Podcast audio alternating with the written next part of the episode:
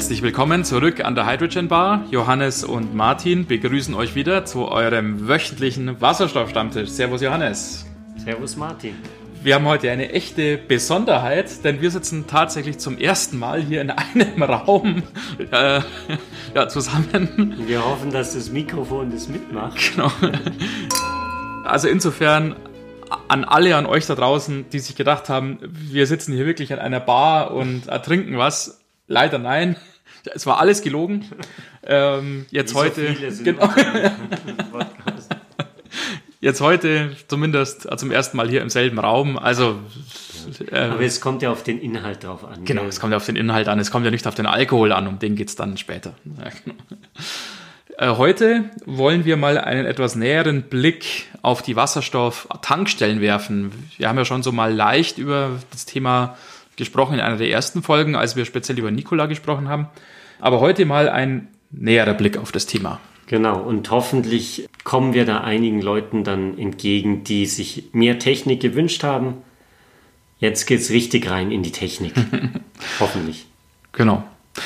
Was man ja prinzipiell sagen kann, ist, dass man Wasserstoff-Tankstellen ja deshalb einfach äh, braucht, vielleicht kann man es so nennen, weil man zumindest nach aktuellem Stand und nach aktueller Rechtslage sein Wasserstofffahrzeug nicht zu Hause aufladen kann, wie es mit Batteriefahrzeugen ja prinzipiell möglich ist. Und das ist natürlich ein wichtiger Punkt, gerade wenn ich mir ein Auto kaufen will, dann brauche ich ja wirklich eine Tankstelle in der Nähe, eine Wasserstofftankstelle, beim Elektroauto zur Not steckt man das an die normale Steckdose und wartet halt dann 25 Stunden, bis das Auto voll ist. Ja, gut. Also es gibt natürlich auch die Möglichkeit, das etwas schneller zu tun, aber. Genau, aber wenn ich jetzt keine Starkstromsteckdose habe, beim Wasserstofffahrzeug genau. bringe ich den Wasserstoff nicht einfach so her. Absolut richtig. genau. Die Zahlen haben wir ja auch schon mal so ein bisschen benannt. Ähm, es gibt aktuell in Europa jetzt immerhin schon mal 136 Wasserstofftankstellen allein ungefähr 90 davon aktuell in Deutschland. Ist natürlich schon mal eine gewisse Zahl, aber natürlich viel zu wenig, da brauchen wir nicht drüber reden.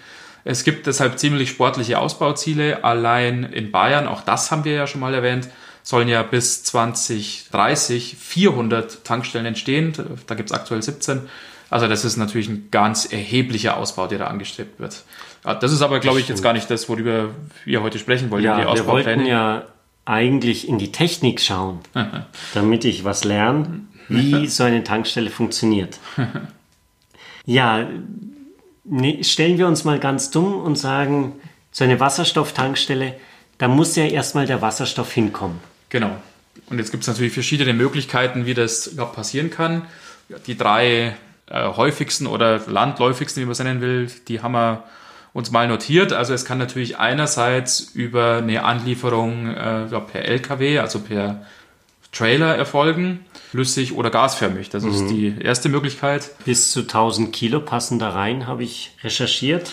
Jetzt neu also, sozusagen, genau. Also da gibt es ja jetzt relativ frisch eine Entwicklung, dass der Speicherdruck, wenn wir wieder über die gasförmige Speicherung sprechen, jetzt 500 Bar sozusagen halt sein soll oder darf in diesen Trailern. Vorher waren es eher 200 Bar und da war natürlich dann die mitgeführte Menge auch entsprechend kleiner. Genau, 1000 Kilo, das sind dann ungefähr 250 Tankladungen von normalen Autos. So könnte man es ungefähr sagen, genau, wenn man zugrunde liegt, dass mhm. so normale Fahrzeuge vielleicht 5 Kilo so dabei haben. Genau, das könnte mhm. man ungefähr so sagen. Und äh, bei tief, tiefgekühlten, verflüssigten Wasserstoff haben wir eben die vierfache Menge. Also irgendwie bis zu 4 Tonnen, richtig? Äh, genau. in den Trailer passen. Genau, und das äh, passt prinzipiell natürlich auch ganz gut damit zusammen, dass an einigen Tankstellen ja tatsächlich auch die Flüssigspeicherung vorliegt. Der Grund ist im Prinzip der gleiche, einfach dass die vorrätige Menge einfach die größere sein kann. Und dann ist es ja ganz logisch, wenn vor Ort eben sowieso flüssig gespeichert wird, dann liegt es natürlich nahe, auch den Wasserstoff da gleich flüssig anzuliefern. Mhm. Der wird aber dann für den Tankvorgang wieder entspannt und in, in Gas umgewandelt. Entspannt würde ich es jetzt nicht nennen. Stimmt, der muss ja auf Druck gebracht werden. der Druck, der ist natürlich im, im, genau, der ist im flüssigen Zustand natürlich niedrig. Das Schöne ja. ist, dass Ja, wenn man sozusagen mit dem Kühlen aufhört und der Wasserstoff dann halt wärmer wird, dann wird er automatisch gasförmig und der Druck steigt automatisch. Mhm. Ja, Reicht das für 700 Bar? Nee, das, das, das, ist dann nicht der Fall. Aber man hat sozusagen so den ersten Schritt schon mal mhm. getan und kann sozusagen, kann gewissermaßen halt die Arbeit, die man vorher ins Verflüssigen reingesteckt hat, ja, zumindest zum Teil äh, mhm. zurückgewinnen und sich dann an der Tankstelle selber sparen. Ist aber ein gutes Stichwort, denn Arbeit ist äh, viel mehr notwendig, um den äh, Wasserstoff äh, kalt zu kriegen. Ich habe da mal gelesen, so um die 20 Prozent des Energieinhalts braucht man ungefähr, um den Wasserstoff wirklich auf diese minus 220 ja. Kelvin zu bekommen. Ja, das klingt realistisch. Nein, 220 Grad.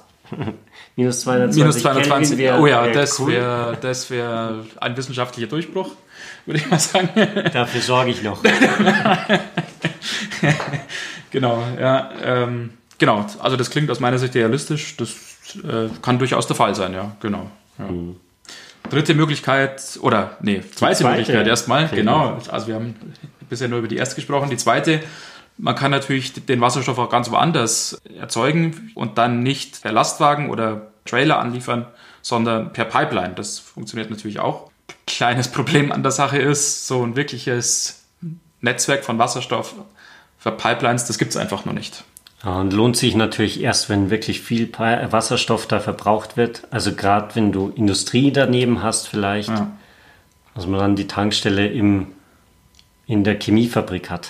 Ist sicher mal eine separate Folge wert, würde ich sagen, aber mhm. prinzipiell so als Hinweis, was gerade in letzter Zeit ja viel diskutiert wird, ist, die mögliche Umrüstung des bestehenden Netzes, was wir für Erdgas haben. Vielleicht kann man das ertüchtigen und fit machen für den Transport von Wasserstoff, mhm. sodass ja, vielleicht so langfristige Vision quasi es getauscht wird.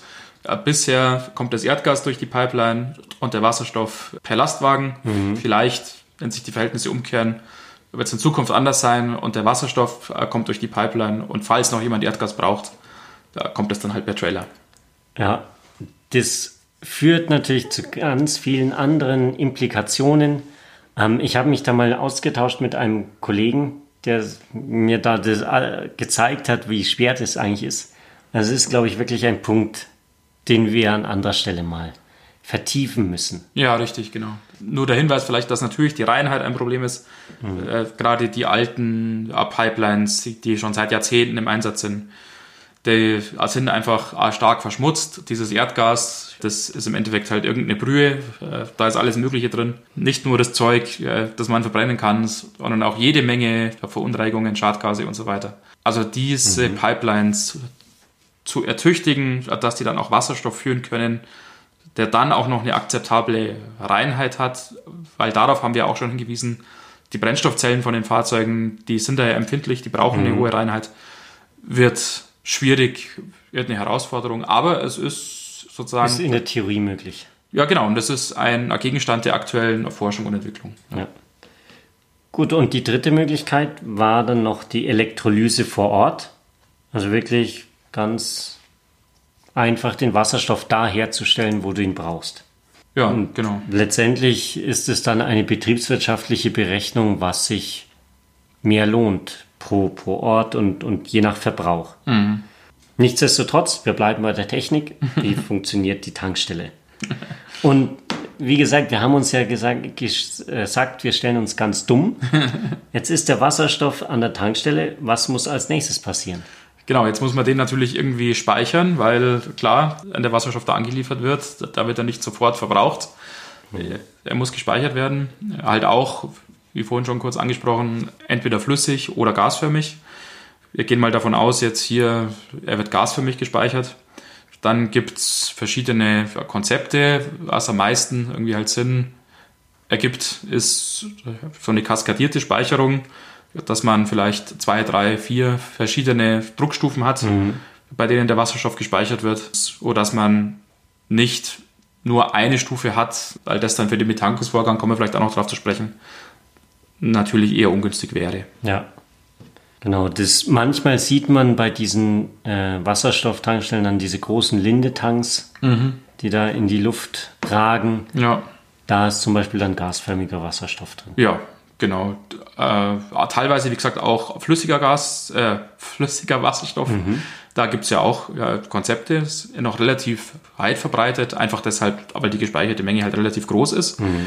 Genau, und, und ja, die Betankung an und für sich, die funktioniert dann in vielen Fällen so, bei der gasförmigen Speicherung wird dann aus diesen Speicherbänken halt übergeströmt äh, zum Fahrzeug hin. Äh, das geht natürlich Vielleicht am schnellsten. Erklärst du nochmal den Begriff überströmen?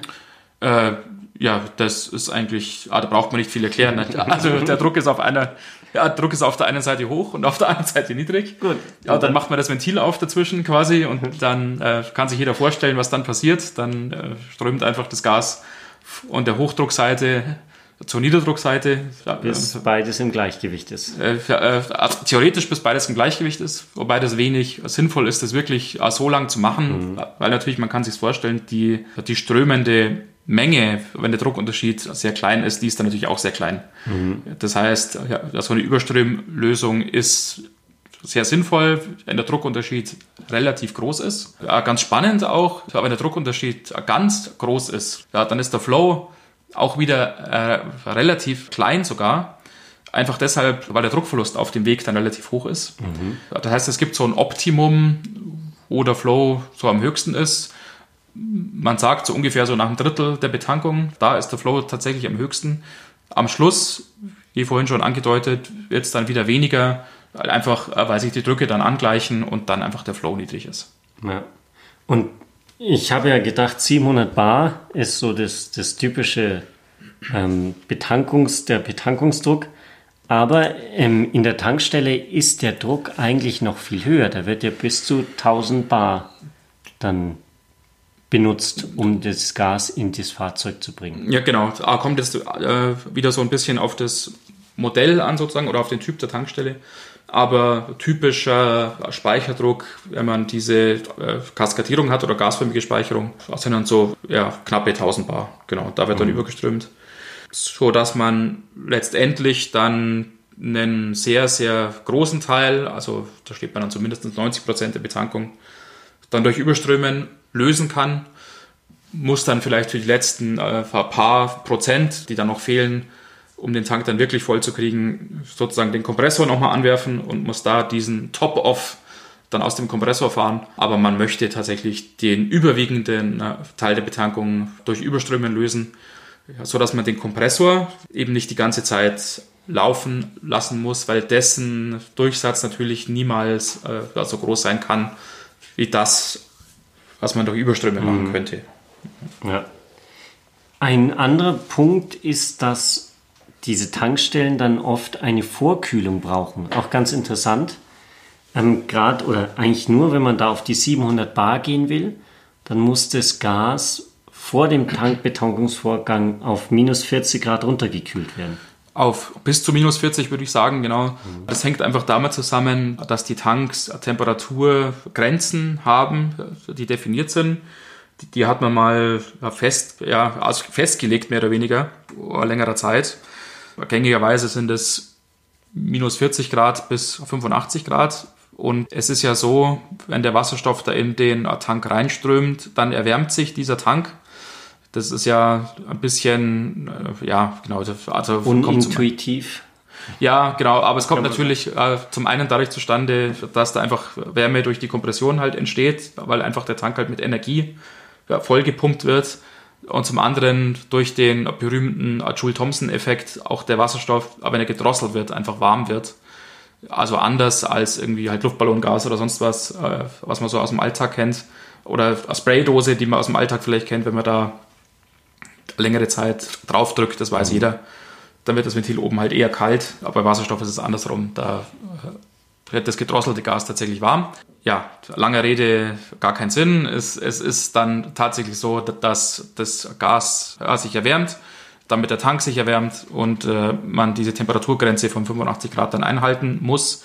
Und das schafft man sozusagen nur, indem man dieses Gas, was reingefüllt wird, eben vorkühlt und dann je nach Startdruck, also wo es losgeht und auch je nach Umgebungstemperatur, man kann sich gut vorstellen, natürlich immer eine Betankung in der Wüste macht, dann muss es eine andere Vorkühlung sein, als wenn man die Betankung am Nordpol macht. Kann dann also auf bis zu minus 40 Grad tatsächlich vorgekühlt werden.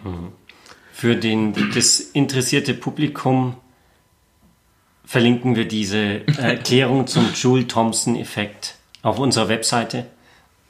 Da könnt ihr euch das dann Jawohl. anschauen. Genau, ja. ja. Vielleicht so als Hinweis noch, der Schwerlastbereich, Busse, Lastwagen, funktioniert ja bisher noch bei 350 Bar, was den riesen Vorteil hat, dass da diese Vorkühlung nicht oder nur in sehr, sehr eingeschränktem Maße erforderlich ist.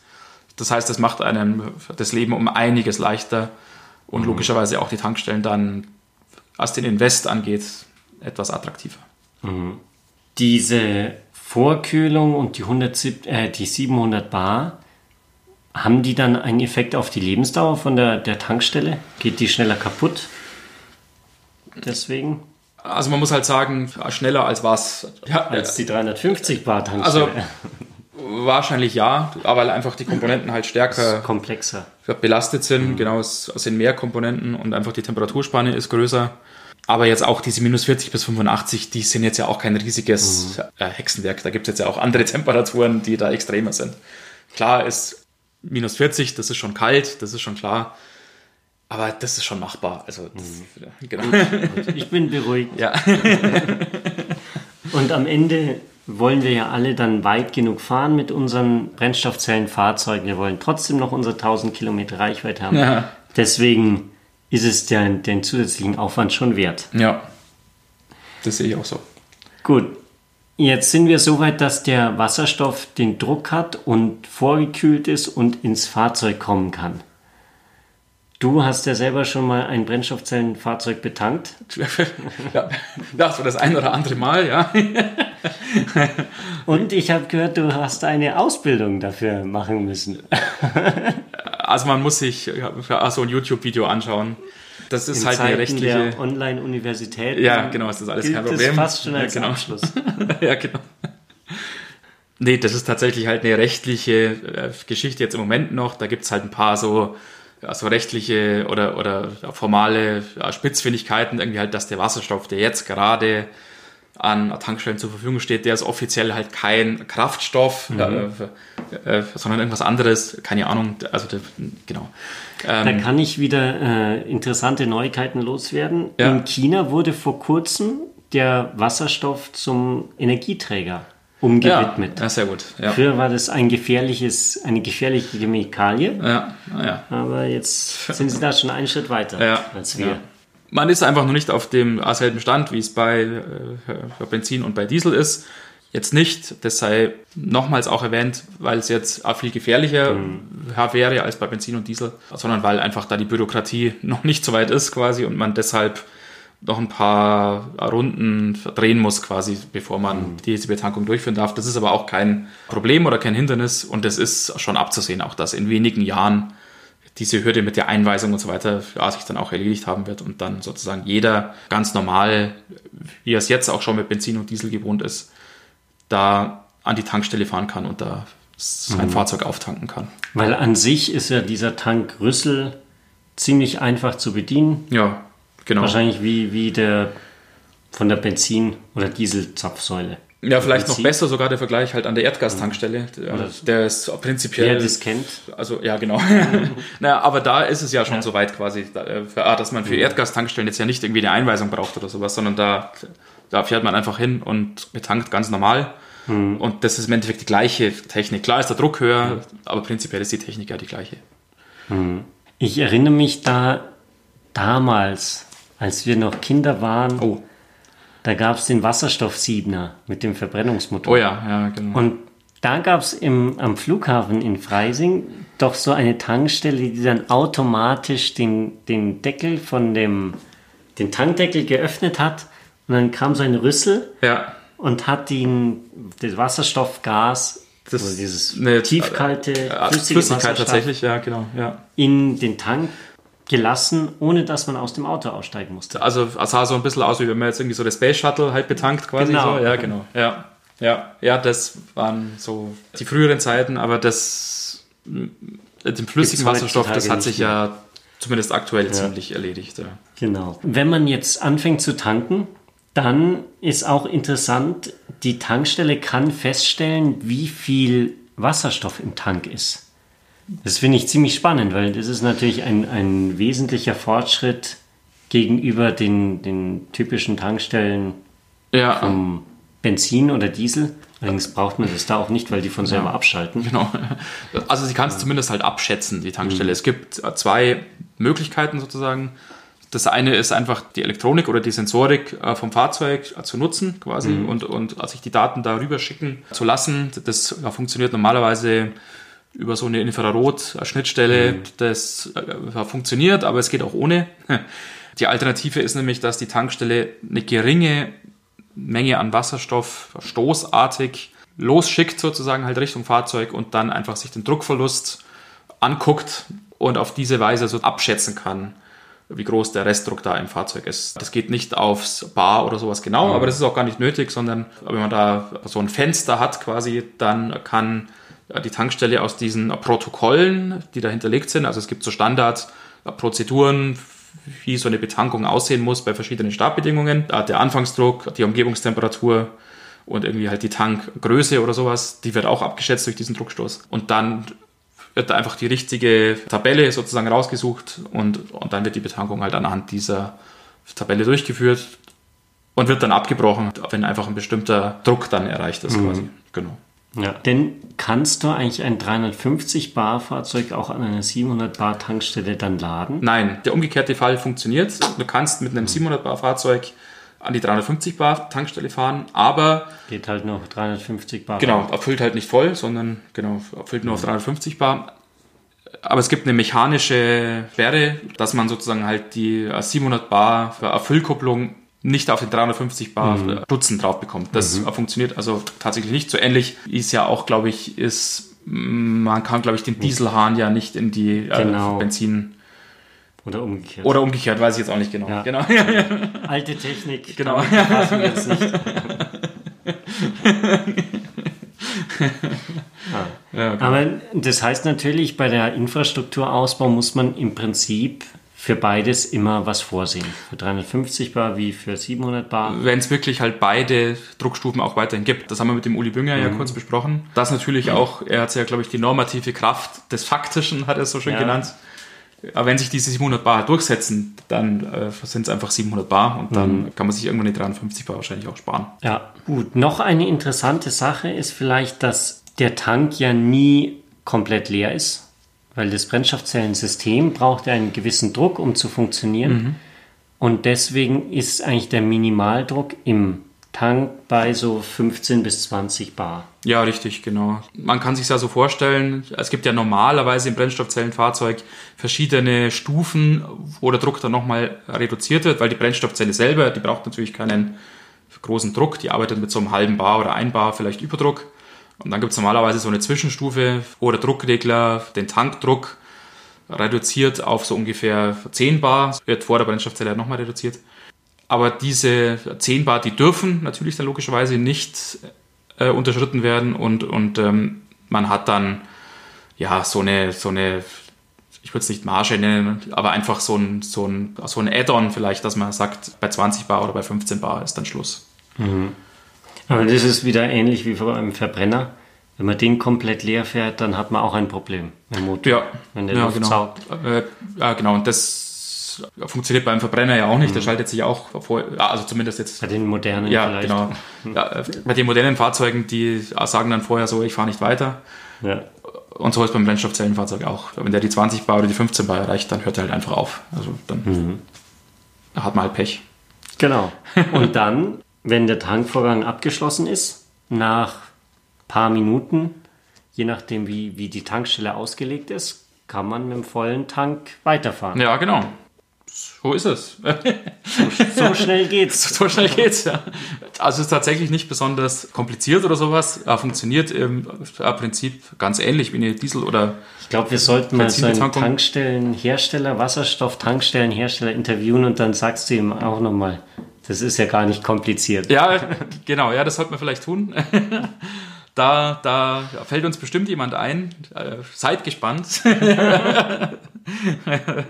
genau, ja, und ich weiß nicht, ob wir es überhaupt schon erwähnt haben, aber das ist ja so, ja, so einer der Hauptvorteile vielleicht von der Wasserstoffmobilität insgesamt, dass die Betankung halt schnell einfach geht. Mhm. Die dauert ähnlich lang wie eine Betankung mit Diesel oder Benzin, drei bis fünf Minuten und ist natürlich viel, viel kürzer, als selbst der schnellste Schnelllader da was machen kann. Ja, wobei da gibt es ja die, die Konzepte mit diesem acht Minuten. Gut, das ist trotzdem noch quasi doppelt so lang wie. Das quält dann aber die Batterie wahrscheinlich ganz schön, könnte ich mir denken, oder? Ja, ja. aber was tut man nicht alles für seine Reichweite? Ja, genau.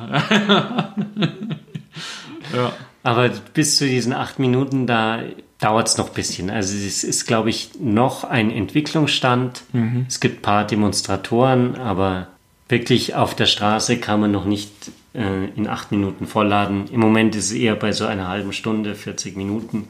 Und selbst dann bei den Batterieautos ist ja auch so, dass du dann eigentlich nur bis auf 80 Prozent kommst und dann wird es mhm. mit jedem Prozent zieht sich immer mehr. Ja, ja, ja riesiger Vorteil der Batteriefahrzeuge ist natürlich immer noch, dass du die einfach zu Hause in der Garage mhm. einfach anstecken kannst. Genau, über Nacht. Ja, genau. Dann ist auch egal, wenn es mehr als 40 Minuten dauert. Ja, genau. Und das ist natürlich was, wo die Brennstoffzellenfahrzeuge noch überhaupt nicht mithalten können. Das geht auch das heißt rein noch? rechtlich. Also es gibt äh, schon Bestrebungen, mhm. weil es ja auch äh, zunehmend irgendwie halt Überlegungen gibt. Ja, man könnte ja irgendwie halt Photovoltaik auf seinem Dach haben, mhm. quasi hat dann regenerativ erzeugten Strom zur Verfügung und könnte doch da dann schön Wasserstoff erzeugen, mhm. bevor man sich so einen riesigen Batteriespeicher hinstellt, der dann auch halt meistens irgendwie voll ist quasi und dann muss man den Strom doch wieder wegschmeißen. Okay. Oder zu irgendeinem äh, Spaßpreis dann an den Versorger verkaufen. Da vor Ort äh, vielleicht Wasserstoff erzeugen und dann müsste man den äh, vor Ort speichern und könnte den dann auch zu Hause dann vertanken. Man sieht schon auch, dass das vielleicht nicht die effizienteste Lösung ist. Und äh, zum Zweiten funktioniert das auch rechtlich bisher noch nicht. Es gibt auf jeden Fall Hürden, die. Es geht nicht. So einfach. Es geht es. nicht, genau. das ist aber eine rechtliche Geschichte, warum es nicht geht. Das heißt, das mhm. könnte man schon beseitigen. Es gibt dann irgendwie halt irgendwie so Sachen, ja, eine Tankstelle, äh, die muss einen Anfahrschutz haben zum Beispiel. Mhm.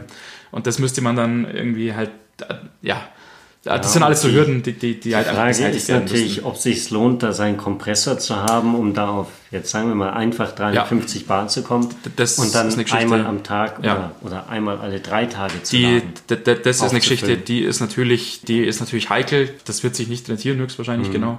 Aber ist äh, ganz nett. Wenn du deinen eigenen Fuhrpark mal hast, ja. 50 verschiedene Autos zum Beispiel, alle natürlich wasserstoffbetrieben. Ja dann lohnt sich vielleicht. Wo sich wiederum rentieren könnte, ist halt so im, wie es im Endeffekt jetzt ja auch schon gemacht wird, irgendwie bei diesen Captive Fleets, irgendwie halt Gabelstaplerflotte mhm. oder irgendwie am Flughafen, diese kleinen Fahrzeuge, die da überall rumfahren, vielleicht, dass man die dann halt vor Ort betanken kann.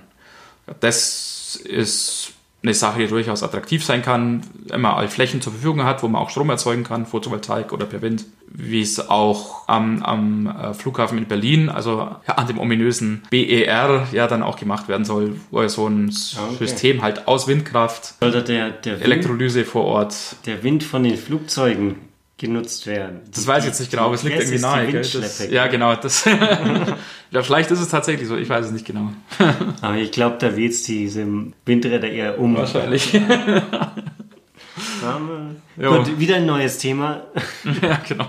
Vielleicht sollten wir jetzt langsam aufhören, genau. bevor wir uns wieder verreiten. Wir sind schon wieder mal jenseits der 20 Minuten. Ich glaube, das mit den 20 Minuten äh, funktioniert nicht. Funktioniert nie. Vielleicht schaffen wir es irgendwann mal. Ihr könnt ja mit eineinhalbfacher Geschwindigkeit hören. ja, sehr gut. Das war ein Tipp, den mir der Johannes heute ja. gegeben hat. Ja, genau. Funktioniert sehr gut. Funktioniert super. Da bin ich überzeugt. Alles klar. Damit beschließen wir es. Wir danken euch wieder für eure Aufmerksamkeit, für euer Feedback, das uns weiter erreicht. Macht ruhig weiter mit Feedback. Wir, wir hören es uns gerne an und folgen dem natürlich, auch versuchen uns jederzeit zu verbessern. Ja.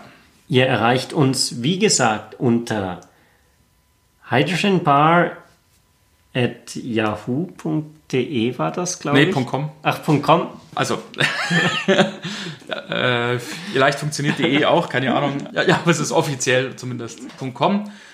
Oder über die Kommentarfunktion auf der Webseite äh, hydrogenbar.podigy.io. Lasst uns gerne auch wieder euer Feedback zum Thema auch zukommen. Mhm. Dafür sind wir ganz besonders immer dankbar und ja, haben vor, dann auch mal gesammelt sozusagen eine Feedback-Folge aufzusetzen, wo wir dann explizit auf eure Anregungen und euren Input dann eingehen und den adressieren können. Alles zusammengefasst damit. Gut, damit äh, stoßen wir nochmal an. Genau. Und, und ja, hören uns nächste Woche wieder. Eine schöne Zeit. Bis dahin. Macht's gut. Ciao. Ciao.